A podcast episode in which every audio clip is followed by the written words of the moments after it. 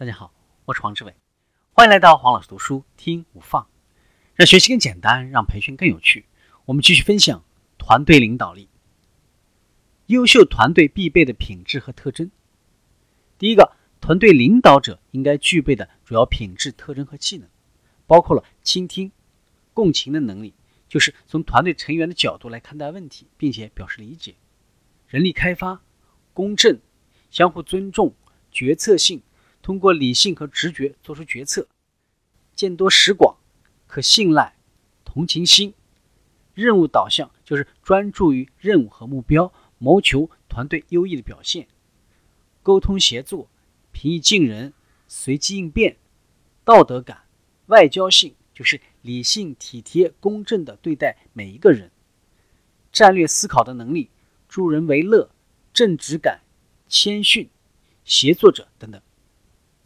第二个，我们看团队成员应该具备的主要品质特征和技能，包括了乐于助人、可依赖，也就是展示自己的可靠和恒心，将事情完成；共享，就是分享知识、经验、思想，让团队成员相互交流；倾听、灵活、开放，就是积极友善，愿意考虑其他人的想法和观点；欣赏。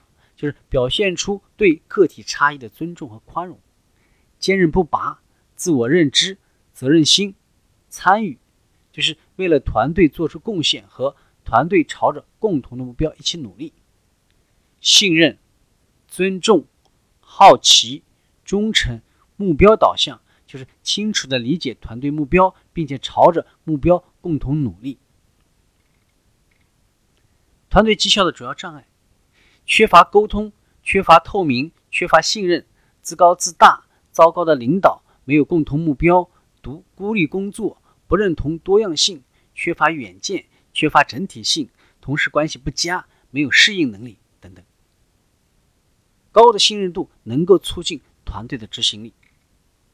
信任有三种类型，第一种叫能力信任，我们相信一个人做某事的能力；第二个契约信任。我们相信一个人的人品，相信他们能够尊重协议，并且遵守承诺。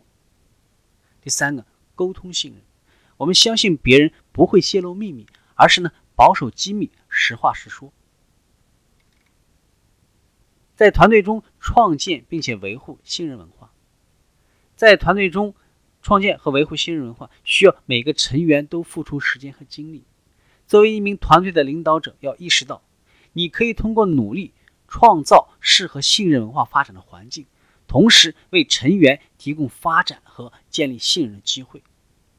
建立信任的六个建议：第一个，自我表露，向其他人敞开心扉，并且和其他人讨论一些生活方面的事情，而不仅仅是工作。第二个，定期的进行开放式的交流，这样可以确保你能够及时并且以适当的方式跟团队共享信息。第三个。了解彼此，花时间组织团队的团建活动、午餐或者其他建立团队信任的开始。第四个，协同合作。第五个，鼓励讨论。第六个，创建反馈文化。